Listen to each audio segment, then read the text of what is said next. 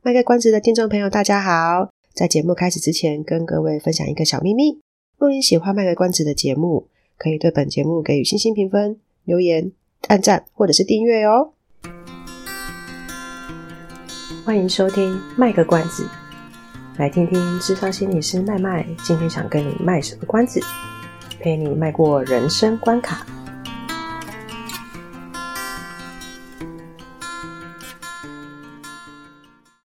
各位听众朋友，大家好，我是麦麦，欢迎收听卖个关子。本集我们邀请到一位资深的辅导老师，要来跟我们谈一谈跟上一集有关的，呃，不是，是上两集有关的，呃，智商跟师姐，你选哪一道？呃，这是我上上次的题目嘛。那不同的人会有不同的观点，所以我们希望可以再多访问到一个，呃，在这个圈子里面工作的人，他们也许会有不同的看法。然后呃，听听看，就是让大家也刺激一下想法，觉得说，诶，到底我要付钱还是不要付钱？然后我要付钱要付什么样的钱？对，因为我们上一集有提到嘛，就是师姐，我们在跟那位心理师讨论的时候有提到说，呃，师姐是指指大爱的这种比较纯聊天型、陪伴型的师姐，还诶这样讲好奇怪哦，就是呃比较温暖取向的师姐，还是说会有这种比较属于民俗宗教型的？呃，会有算命或是呃修家这一类的比较呃这一类的神社之类的，这这可能也是一种师姐嘛。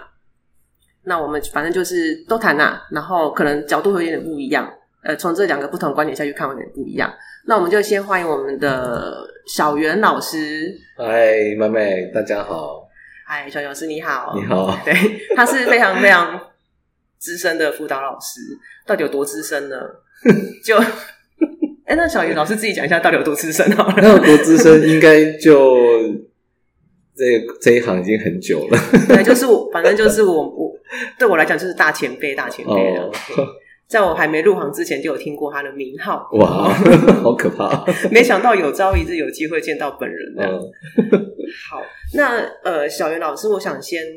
跟你，我刚刚有稍微简短提一下，就是我们之前提，嗯、其实有节目有提到说，智商跟师姐有什么不一样，然后选哪一个比较好？嗯、那其实民民众问的是，智商跟师姐有什么不一样？嗯，嗯，但是后来我们在上一集的讨论，我们就把它有点定调了，就是那你觉得你要选哪一个？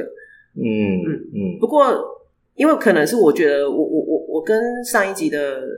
这个心理师，我们都是心理师的角色嘛。嗯，对，那毕竟就是有一点是被这个训练出来。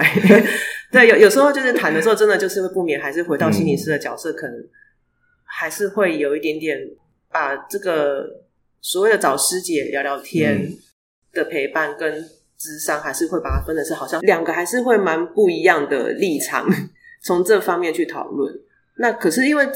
说实在话，在我自己的生活经验当中。不管是呃大爱的师姐也好，或者是这种就是呃比较那怎么讲宗教嘛，民俗的这种传统宗教型的这种占卜算命也好，嗯、其实在我生命经验中，它其实也是蛮重要的角色。嗯嗯、毕竟本人常常都在听国师的 podcast 嘛。对，所以所以其实对我来讲，我我我真的不不太。我觉得只要任何东西用得好，它都是可以帮助到的话，都是一件好的工具啦。嗯，那我们就就是想要听听看，在您的这个辅导的经验里面，有没有遇过可能，比如说有学生就是说，哎，老师，我其实有去算命，说我怎样就好啦，我干嘛来跟你谈话？或是家长可能、呃、嗯觉得他宁可去，他宁可去拜拜，或是去做什么收金，嗯、他也觉得不需要带小朋友去就医这一类的情况。嗯。通常会有矛盾发生，就是说，诶，学生已经出了问题了，有心理很严重的状况，精神状况出了问题，但是呃，家长或者是个案不愿意选择谈话，对，呃，不愿意跟别人交谈，而是比较是采取民间信仰的，像算命啊，对，行家啊，或这种，就是我还遇过，就是会花很多钱，然后蹲在什么神像。底下桌子，桌子底下，然后静坐，它真的会有效。这样就是还还是会有这样，因为我我是比较倾向社会建构的那个取向嘛。嗯，我我觉得每一个人认识的这个世界，它是主观知觉出来的。就是他如果生活周遭都是相信，哎，人会怎么样？你会遇到什么事情？如果解释的语言全部都是跟神明有关系，嗯，你其实叫他在遇到心理问题的时候不这样解决，其实也很困难，嗯，因为那就是他相信的东西。对，所以一开始的时候，其实会。呃，也会顺着他们的想法，就是说，哎，怎么做会比较好？然后他们在呃寻求神明的协助的过程中遇到了哪些困难？这样。嗯。那呃，因为我们的我们的工作大概有一个限制，就是说我们只能以比较是现代思维的这种方式在思考，就是说他会遇到了什么事情，我们没有办法就是在呃他们选择比较信信仰的方式来解决的时候，还能够干预。他们的选择方式，我们的这个专业可能比较不是不让我们这样子做，这样，但是我们也不会选择是用那个方法做了，不然我们就 干脆当神棍了。但但是就是要诶跟家长讨论之后，有的时候。像有一次，他他就是说他们的困难就是钱太多嘛，因为困啊什么困难钱太多？呃，不是可以给我，不是不是不是不是他们钱太多，是花的钱很多，哦、因为休假，然后对需要花很多钱，一千八、三千五、五千块这样一次就没了，然后家里面也许月收入家庭月收入才两万多块这样，哦、嗯，就很困难，所以。呃，我们还是就是在呃取得合作的过程中，有机会见到面，见到家长，见到小孩，因为我们的个案大部分都是学校的学生嘛，转介出来的这样，呃，家长会需要有一个跟我们磨合的过程，不然他不知道我们要干嘛这样，嗯，所以接上线了之后，跟他聊一聊这样，诶，他就是真的会感觉到有一个被。听到的感觉，嗯，他们就会觉得哦，这样不错，因为我们也不，我也不会否定他去寻找神明求助的这个过程，嗯、然后他所呃过去所使用的一些方法，如果你跟他有硬碰硬的呃不同的诠释，他可能也不会太相信我们是能够协助他，因为第一个时间感受就就不好嘛，这样，嗯、但是但是就是在。智商跟神明之间还是会有一个呃差别，就是说从以前到现在，我也不能说这是演变的过程了。就是我们在看待人的心理内在的时候，呃，解释的方法就是现代的思维给我们一个解释的方法，就是说我们知道一个人可能会有哪些的呃困难，比如从精神分析，就是弗洛伊德创造了本 我、自我、超我这种思考概概念，嗯，好像也不是他创造的，应该是他。发扬光大这个概念，嗯、然后到存在主义，到后来的人本，其实都还是在讲，就是我们其实有一个人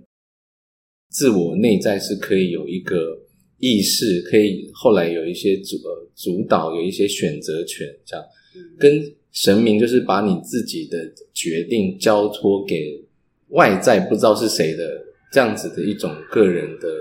呃想法，还是有很大的差别，所以。当当去算命会比较简单嘛？对，就是你就给了你的问题，然后接受别人的意见。如果不准，你也不会觉得啊，神明怎么那么不准？这样顶多换一间庙这样。可是要智商的话，就是说在治疗的领域里面，就你要负起那个责任，你要为你自己做的事情，你怎么思考，你的情绪感觉，你要能够认认认清它，辨识它，然后为自己的。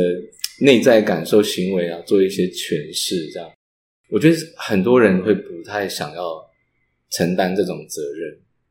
这让我想到，有时候我们同行可能会有了一个，我自己觉得会觉得是有点点蛮蛮有趣的现象啊，嗯、就是可能个案或是学生们会对我们感到好奇，嗯、所以可能见面的时候他们就会问说：“哎，老师你几岁？老师你结婚了没？老师你喜欢吃什么？”嗯，那我们教科书的版本。回法就会说：“哎，你怎么会有对我会有这样子的好奇？呃，就是，就是会说，啊，你好像很对我生活很感兴趣，把你的动机还给你。对，就是像你刚刚讲的，我们如果去问神明，很简单嘛，嗯、就是我问，然后有一个答案。嗯，那可是回到智商的时候，很多时候我们就会去把这东西再丢还去给学生或是个案说。”可能你要去想一想，为什么你会对眼前这个人如此的好奇？嗯，他是你的个人特质，本身你对谁都很好奇，还是你只是单纯对这个也会知道你很多秘密的人，也想要知道他的秘密？就是有有很多种可能，但是我们就是必须把这个东西就是还给、嗯、还给个人，让他自己去想一想，他今天为什么会问这个问题？嗯嗯，嗯，对，那确实可能，对啊，就是以前不是都会有一个笑话，就是反正就不管你讲什么，然后那个。外国那个漫画嘛，他就坐在后面问说：“How do you feel now？”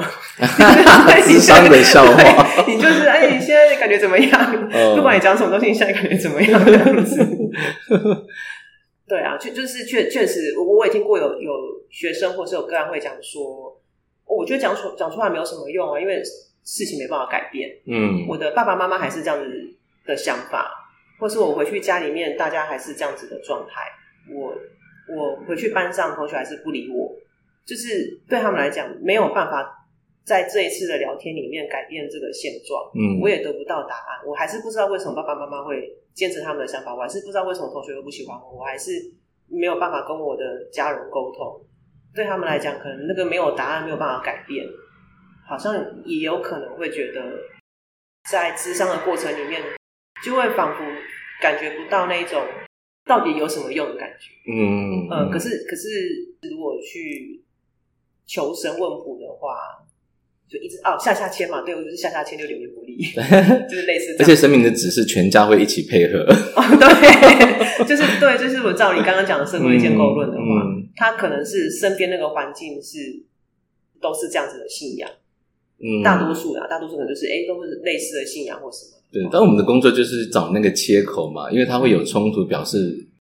有人不同意，嗯，这种安排，如果我有人不同意这样子被看，这样我觉得被指定为那个 IP，就是病人的人一定会不开不开不开心，这样对对，谁谁会希望被神明指说阿里五稳得这样子？呃、就是哎，为什么讲到算命都会转换成台语？这也是一种很有趣的围棋式。还是一种刻板印象。文化，对对对，因为我身边的算所有算命的文化，好像都跟台湾习俗有关系。对，那如果你今天是用占星，就会自动换，又切换成就英文，英文或者中文这样子。对，所以诶，有的时候个案会，嗯，因为现在年轻一代的，我觉得我我不知道能不能这样讲，就是算命可能还是有一个时代差异。嗯嗯，因为现在还是有很多新的。不同的看法啊，就是呃，有关于心理呃解析啊这种书啊，也蛮普遍流传在各个不同的文化层面，电视剧啊什么的。年轻的年轻人也许会受到不同的文化影响，是对啊，就是可能对算命的看法会不太一样，但也是会有就是非常相信就是算命，就是他们家可能就是自己有在接呃。神明，比如三太子啊，对，那种就是在家里面自己拜的那种，就是从小就是呃济公的小孩、三太子的小孩之类的。哎，我不知道三太子有没有小孩？三太子没有吧？三太，因为三太子也是小孩。对，哎，这样我们讲话我不会礼貌。没有，我们是在研究，我们在研究不同的那个。有有啦有啦，就是说他们家有三太子，然后。呃，有些个案他会觉得，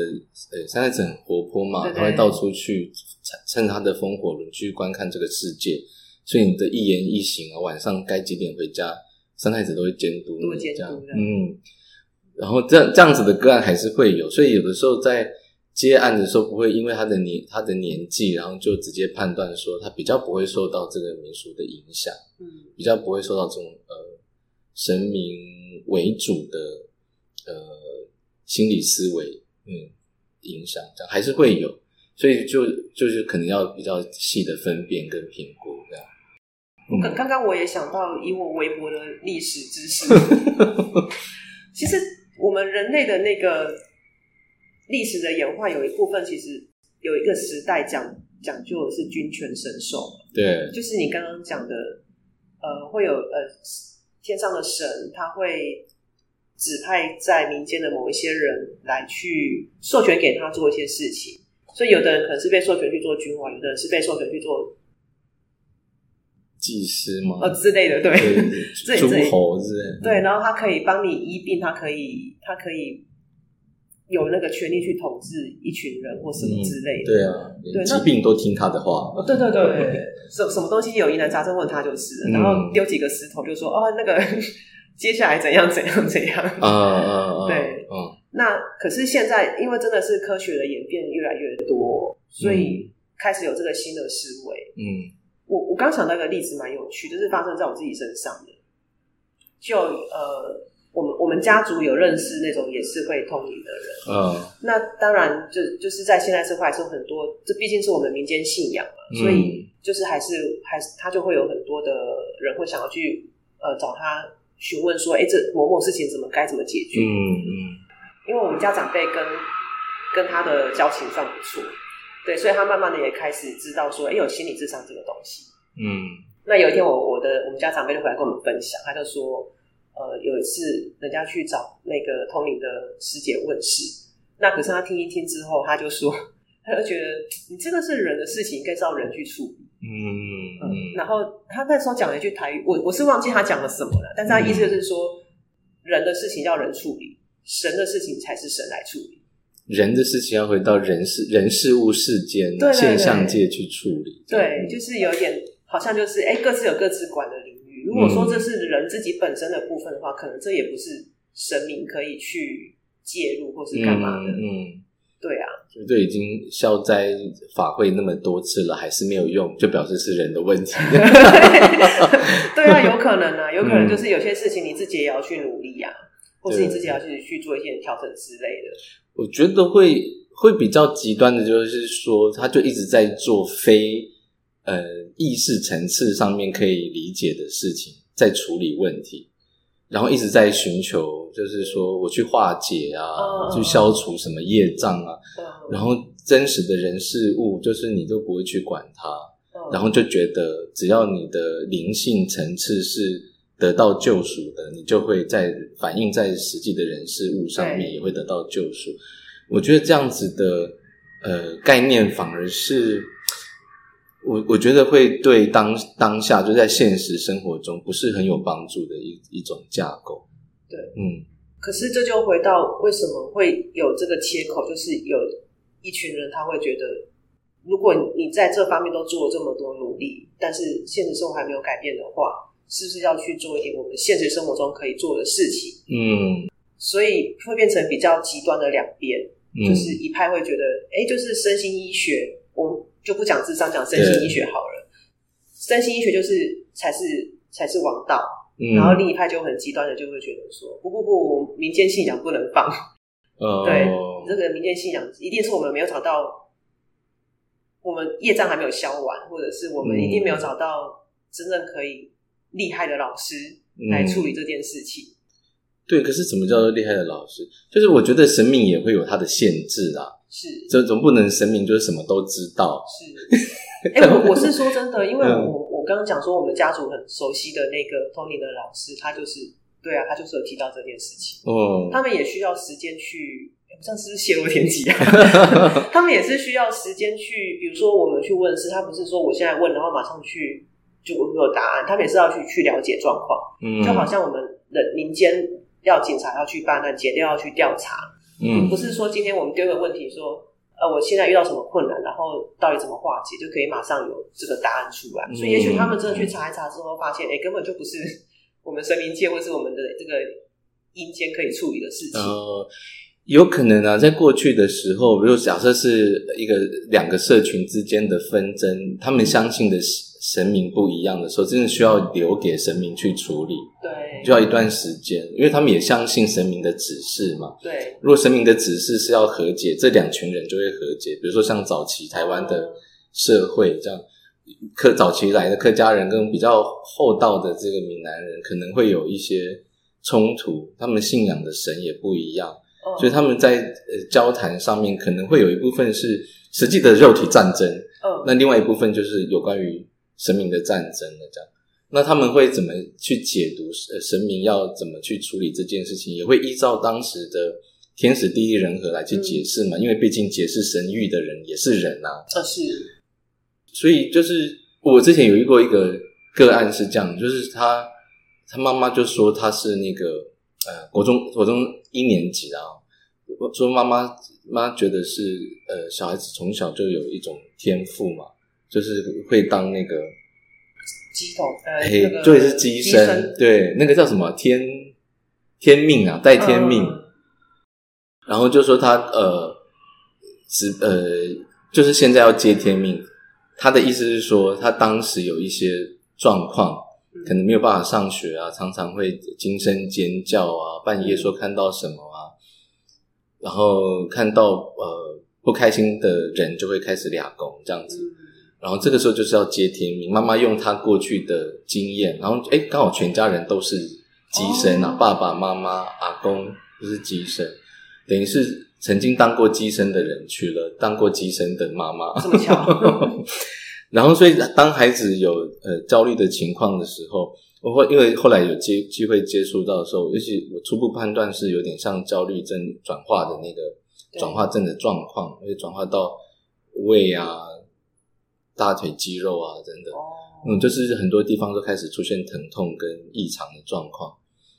那妈妈是说她要去当医生嘛？那我我我其实就是也没有否定妈妈的想法，我就是先跟孩子聊一聊，说，因为毕竟是义务教育，你不让你不让孩子上学也是很奇怪的事，你们要面对更多的问题，更多的麻烦，不知道生命有没有指示他不上学该怎么办这样子啊？因为跟你们想象的有点不太一样，你会每天收到学校的通知，然后三不五时就会接到罚单 之类的，然后妈妈就说好，那我就让我见了小孩这样。那见了小孩之后，其实我跟他聊，然后其实第一时间我就判断这个孩子有一点点，呃，他是生理上的男性，但是他的特质比较偏女性，这样，我就有很多想象嘛，就是说他可能小小学的时候遇过一些事情啊，或者他也担心同学对他异样的眼光，嗯，会不会是这个压力的来源？我刚刚讲那个神明，他会有他的限制的原因是说。因为神明他所立下的那些规矩，神域接收的人是人，他当时在时代、当时的历史背景底下，不会有人知道一个生理性别的男性，然后他有女性特质的这样子的人，神明该如何说？他们可能没有缺乏这个知识，或者是神明也来不及请示这样，对，还没发展到那里这样。所以当呃他有出现这个状况的时候，孩子是跟我说他。不敢跟妈妈讲他在学校遇到的事情，因为他喜欢跳蔡依林的舞娘，就原本欣赏他的舞蹈老师，在他呃升上高年级的我小高年级的时候，看到他还在跳女生的舞，就只顺口说了一句说：“你怎么那么爱跳女生的舞？你是女生吗？”这样子，嗯，就中了，这孩子就种下一颗强大的炸弹，这样，嗯嗯，然后孩子就不太敢见人，不太敢表现自己，原本。很好动、很敏感的特质，在他有限的神明知识里面无法解释他遇到了什么样子的惊吓，这样。对。然后所以到处问人，然后他就因为他自己知道，从小就自己知道说他是神明的代天命的那个代代理人嘛，所以他一直在思考说：那好，那就不要活到人世间好了，我就去当代理人好了。嗯、当代理人其实。就不用管这人世间怎么想，都没有用的，那些都是人的烦恼，不是神明的烦恼。很豁达，很豁达。可是这样也让他，因为没有同学可以互动嘛，对。然后他该上学的时候，就是充满惊恐的经验的第一天，然后就中错了。嗯嗯。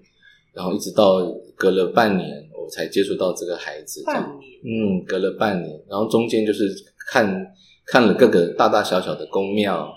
然后也去医院，因为妈妈真的发现，呃，他怎么怎么样处理？我说处理是庙的处理，他就我那个效期就只能大概维持一两天，这样，就是那个花的钱太多。那我跟孩子聊一聊之后，我就问他说：“你你你最近有在看什么？呃，韩团吗？”这我是用猜的。那那时候韩团刚崛起嘛，是 Blackpink 刚起来这样，嗯、我就就用我仅有的韩团知识跟他交流，这样他就开始呃开始谈他自己喜欢什么女团这样。哦，他是一个非常喜欢跳舞的人，这样。哎，聊一聊之后，他就开始聊开来，聊聊的我忘，我觉得他应该忘记了他身体上的疼痛这样。嗯，结果啊，隔大概谈了半小时左右吧，然后我从那个地方要离开，跟他讲说暑假的时候还要再继续见他这样子。嗯，诶，暑假对对，暑假要继续见他，我们有个安排，就是让他试着试试看能够参加暑期辅导这样。哦，诶，这样应该是对，我也其实忘有点忘记细节。反正反正他要起来的时候啊，他就原本是早上还去挂急诊，说他有僵直性脊椎炎、肠胃炎这样，嗯、连站的力气都没有。他他怎么进到那个教室坐下来，我不知道，因为我看到他说他已经坐下来了。嗯，然后他妈妈就看到他站起来嘛，然后他就哦，妈妈，我觉得妈妈才点跪下来。对啊，就是好像不止半年，这样我算一算，应该有一年的时间。嗯。嗯就是就长期就是这样，就是焦虑很严重，所以妈妈就好像用她的解释，好像看到神明下凡来解解救她的儿子这样。因为孩子就走路就很正常，我也不知道说啊之前不正常是怎样，我没看过嘛。然后妈妈就很相信说，哦，原来这样讲话是有用的这样。那其实我我在我的想法是说，他之所以会这么的，呃。焦虑，我觉得当然是遇到了那个对他性别歧视攻击的事件。对，然后再加上很多了同学也可能听到了，目击者不止一人，但是没有人救他，这样。对，其实按照我们现在性别平等教育法，我其实是应该要可以回去告那个举报举报，对对，就是呃，跟学校跟学校讲的时候，学校最后还是用比较简易的方法，就是因为家长也不愿意多。惹就是多呃节外生枝这样，嗯、呃，然后那个神明他有的时候不一定会知道，就是说这些东西如果没有，就是说多元性别的概念如果没有，对，小孩子不会在那个神明的信仰里面呢、啊、得到帮忙嘛，就是他可能呃知道，就是反而有可能会是一种毒素，对不对？就是。神明假设的男性就是要很阳刚，这样，对，那对他来讲就是一个压力，所以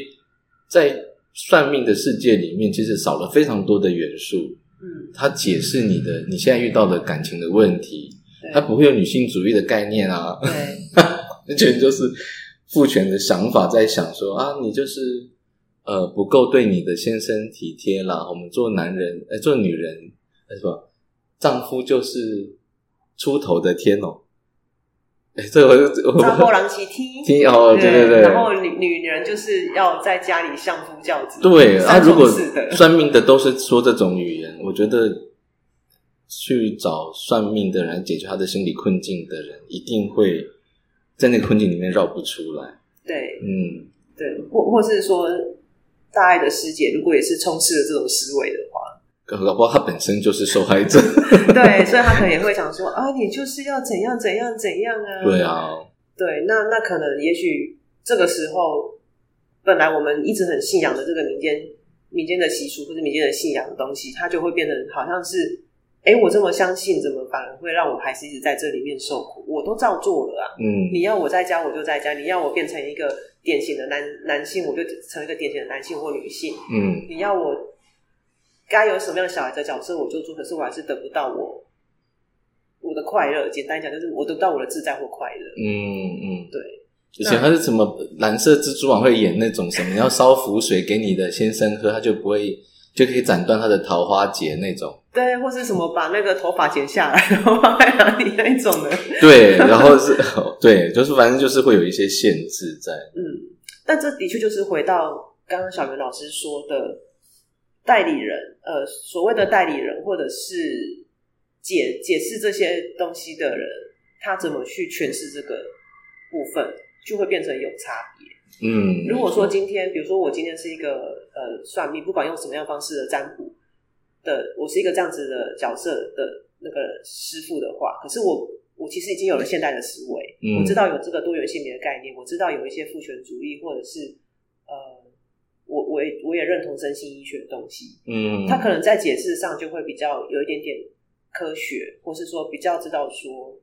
怎么样的讲法，可能是会让眼前这个人他比较可以比较贴近他的生活的状况。对啊，像你们家认识的那个师姐，她就会介绍，就是说，那你应该去处理。对对对 你这个要去做咨商。对对，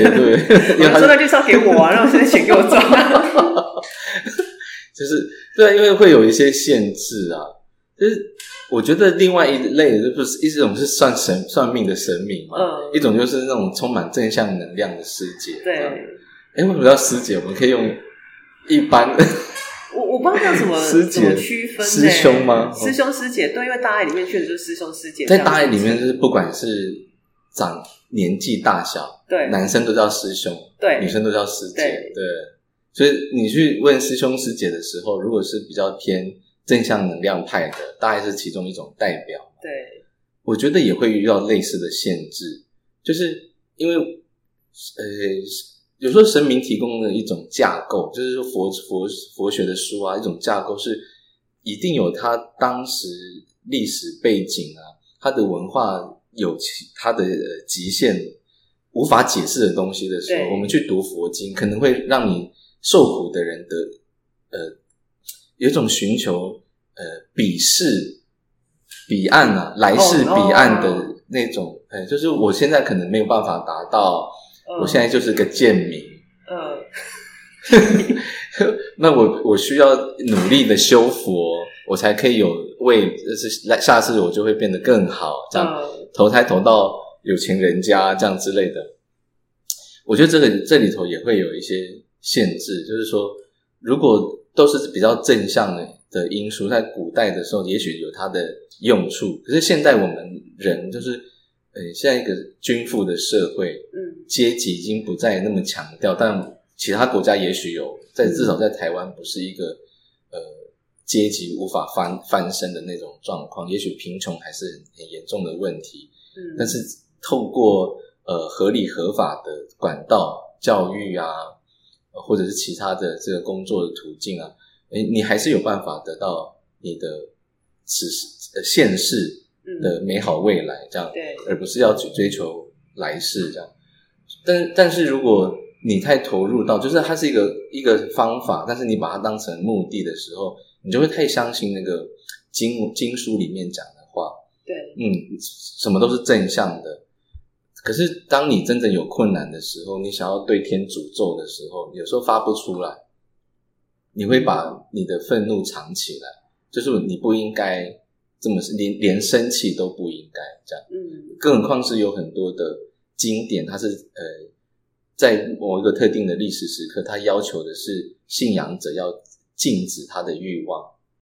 那个欲望还不是不是只有呃情色的欲望、性的欲望，它也可能包括就是对于权力的欲望，都可能要要你禁止这样，就是像是台湾也有也会有这种文化嘛，说你的权利。呃，想要争取的时候啊，呃、力量的力啊，吼，对，就是你，你还会被人家讲说你有的不够多吗？政府对原住民不够好吗？这样啊、哦，对，对，就是会有这种反面的作用。就是如果说大家比较是嗯，想要得到正能量，我觉得它也也会有它的好处。嗯，你多去读这些正正向的能量的书籍啊，就是为。然后我都讲不出来，没什么内容，我都不知道有哪些。金丝语这一类的吗？哦，金丝语哦，你好敢讲哦，师姐。欸、不是，哎、欸，为什么我国中的时候，我们老师会叫我们抄金丝语。哦，就是对啊，我觉得它就会变成一个超大的超我啊。对啊，对，就是你又不可以逾越那个金丝语所指导的方针嘛。对，然后现现在小朋友是什么《弟子规》？以前就有了啦。我小时候没有念过《弟子规》哦，《三字经》我也不背不太起来。就念完也不知道那是什么意思，这样。对啊，永远都停在人之初，性本善。对对，诶，作为一个原住民，我觉得最方便的事情就是我们没有这些经书。我们对，就是作为一个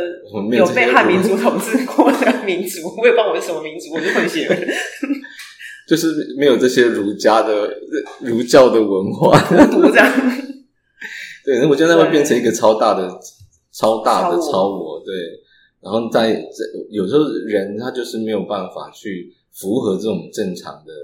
状态嘛，所以其实所有的人都一生当中难免会有异常两三次、三四次、嗯、十十实施一次。对。但是当你不正常的时候，你你如果脑袋里面装的都是这种，你一定要正向。也许撑过一时，但是呃，压力还是会有它的极限。如果冲过那个底线的时候，冲破底线的时候，有可能还是会承受不住。嗯。如果照你这样说，我我突然觉得，原原本民众问的说，智找智商跟师姐有什么不一样？嗯，我突然会觉得他好像让我有一个新的想法是，这个这两者之间最大的差异，有可能是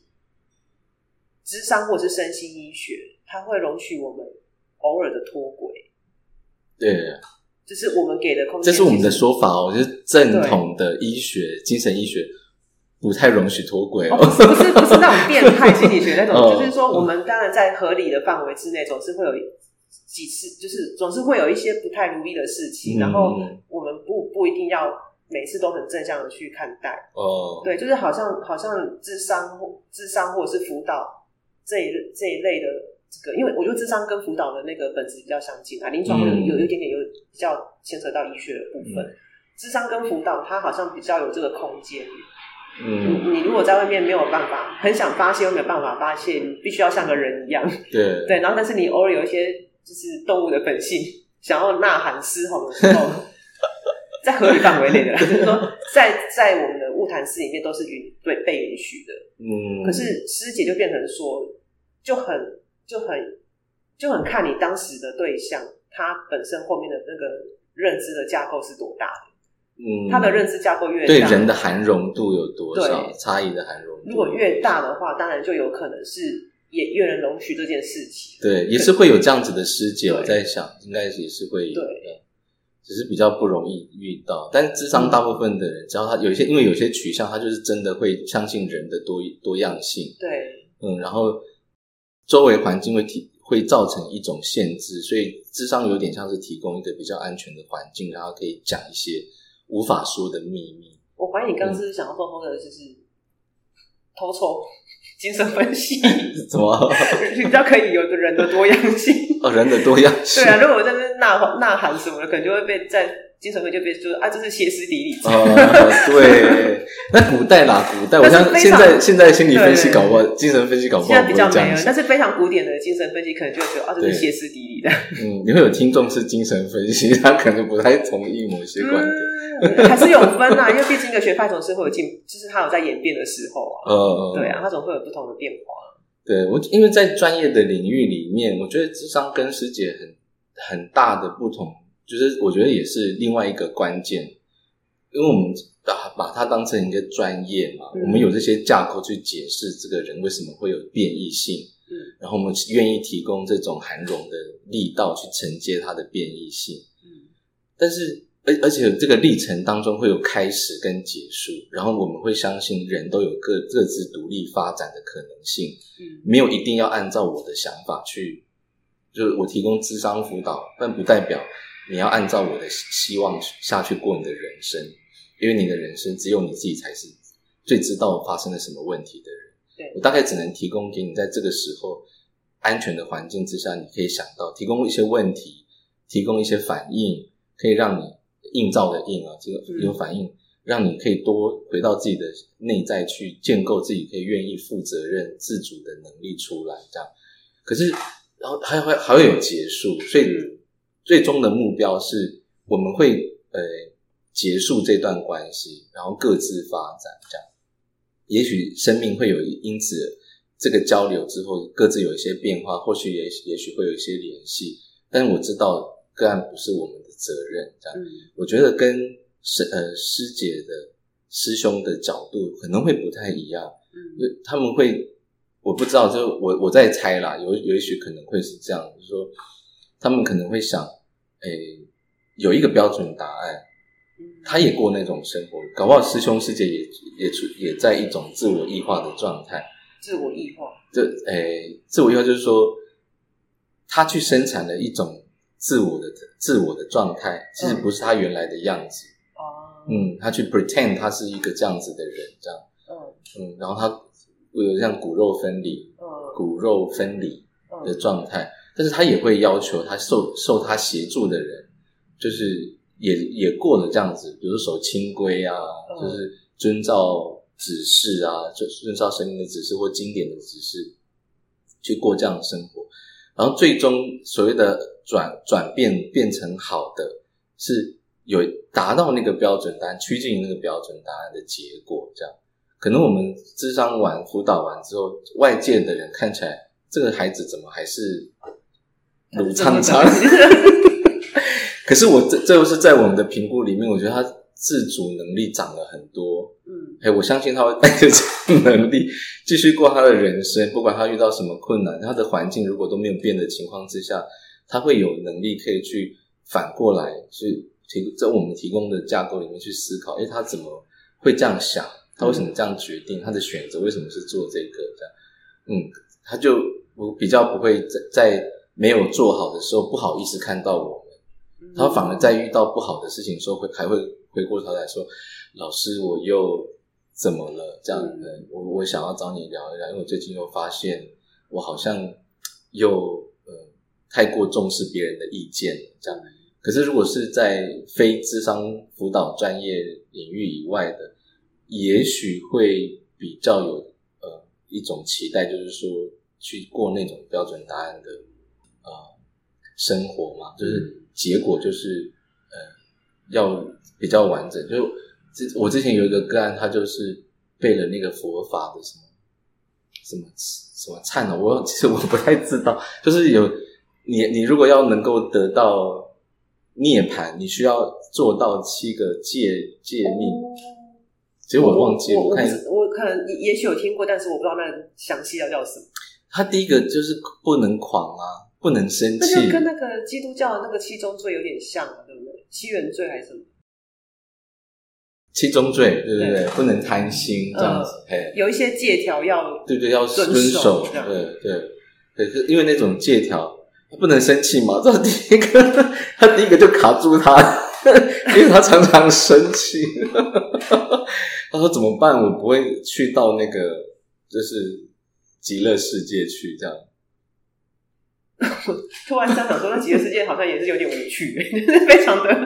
大家都非常的想，哦，可能是一个不错的地方啊。但是，但是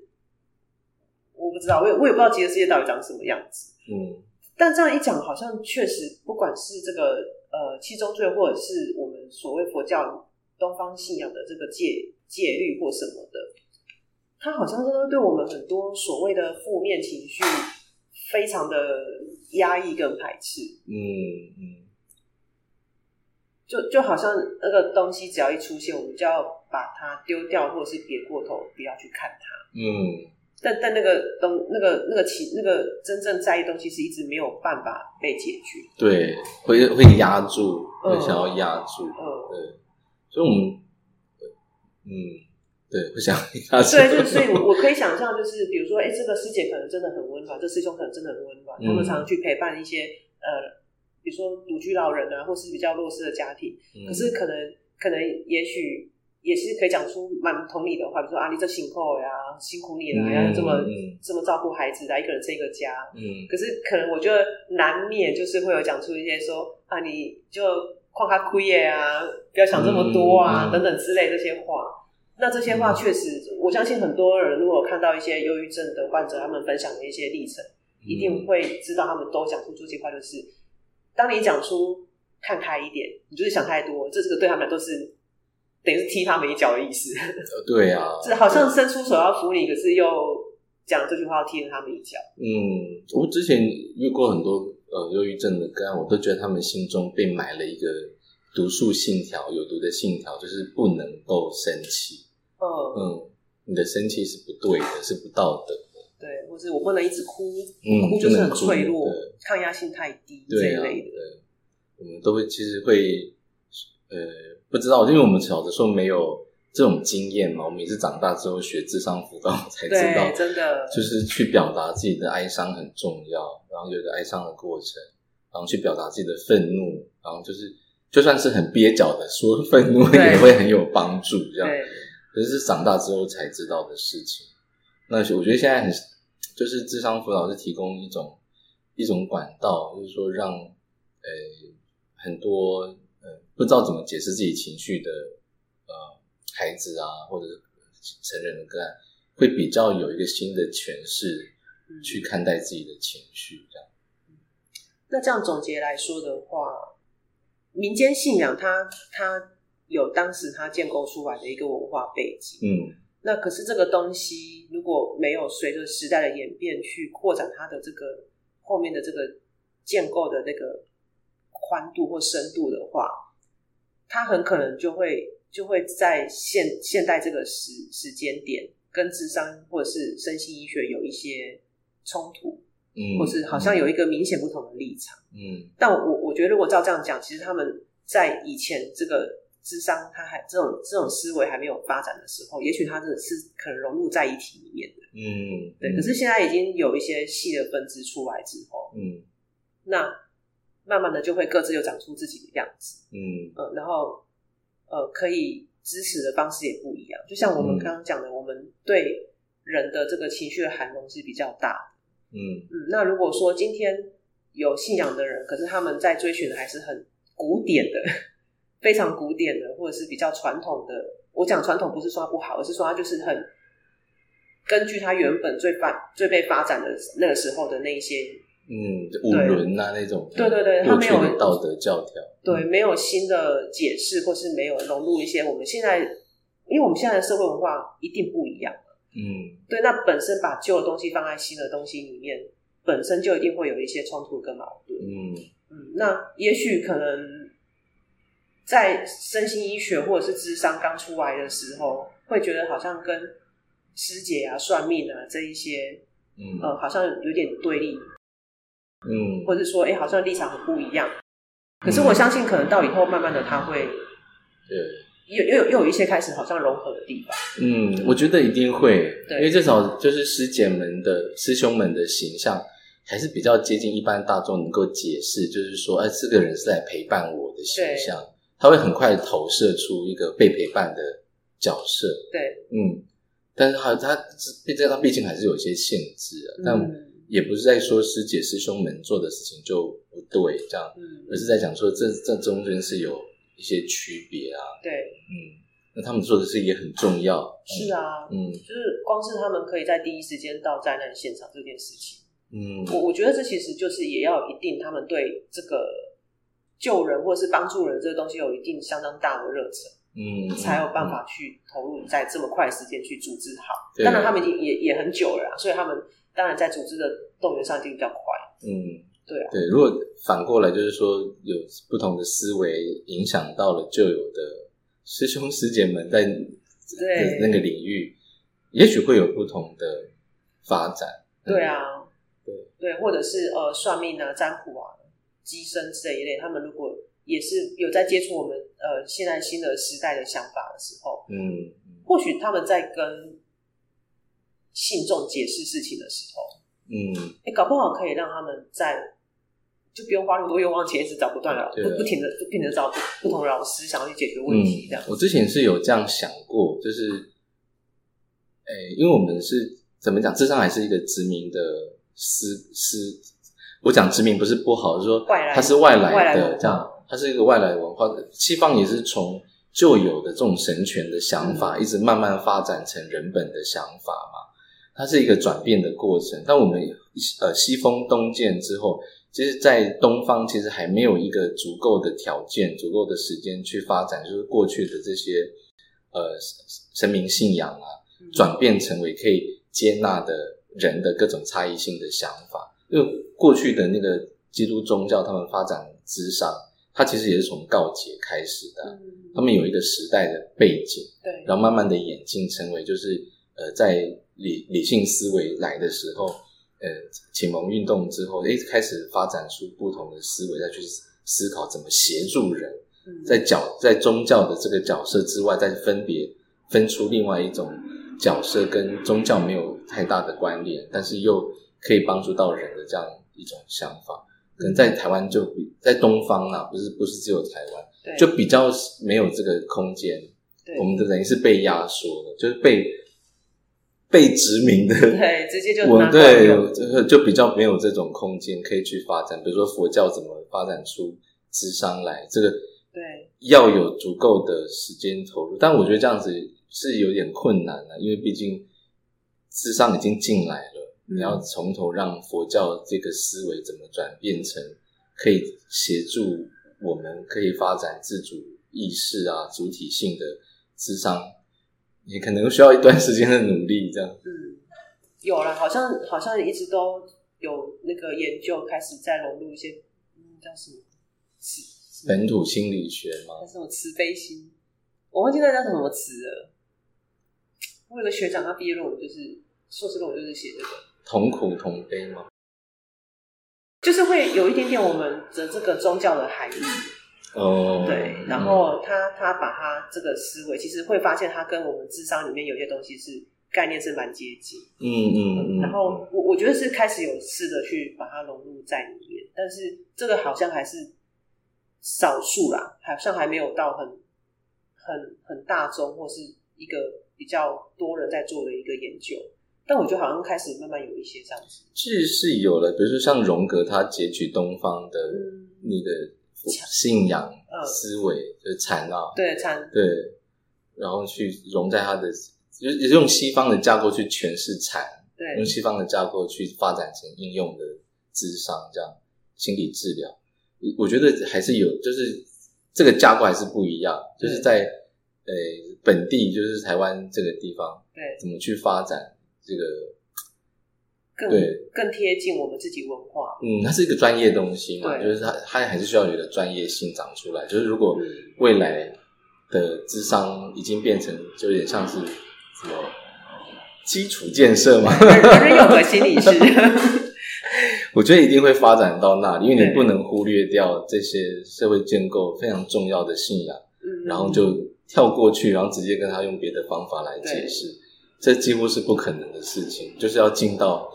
就是像那个妈妈 看到我就差一点跪下，uh, 你还是要去解释说那发生了什么事情这样。对。但是自己要把握，要掌握，就是说，哎，你就是会跟我们做这个专业，就是跟神棍不一样，所以你不能把，哎，个案有好转的事情当做是你做了什么神迹，嗯嗯，或者是说你。呃，有极大的权利可以去改变这个个案，我觉得是某一些核心的概念，还是需要借用西方的概念，不然它也是会走中。对，就是要回归说，呃，那我们都是商业去讲 empower，empower，对。对，就是要让这个能力是让他知道，说是我我自己做了努力而有这样的改变，我的生命什么不是由外在的因素来决定我的，对，对嗯、这样他以后要去做任何改变也比较。有动机跟比较容易一点，嗯。嗯，可是我们就因为不太了解佛法，所以没办法多讲。我觉得基督教是反而还比较呃一神论呢，比较排他性，哦、在他们文化里头发展出来的智商，对，跟比较有涵容的东方信仰，可能会有很大的不一样。这就是我觉得台湾文化很有趣的地方，嗯，他他什么都可以。丢进来，嗯，然后我们自己会去再长出，透过时间的演变，再去长出一个属于我们自己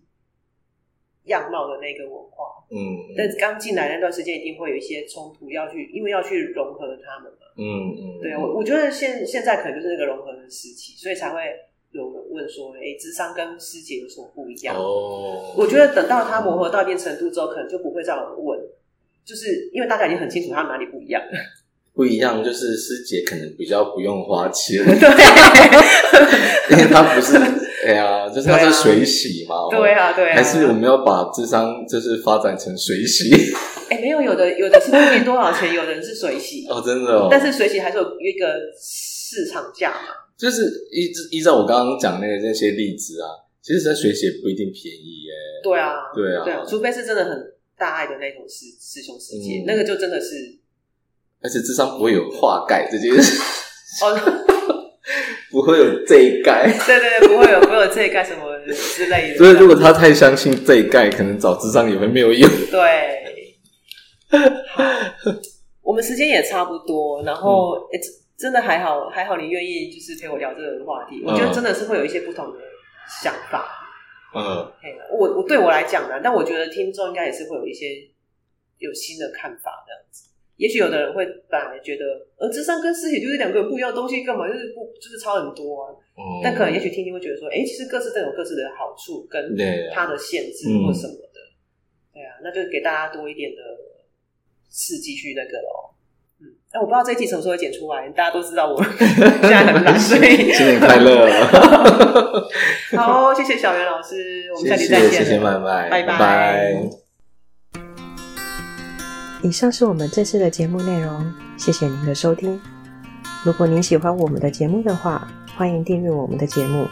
或是到粉丝专业路上有个心理师追踪暗赞。若您对节目有任何的想法，欢迎留言让我们知道。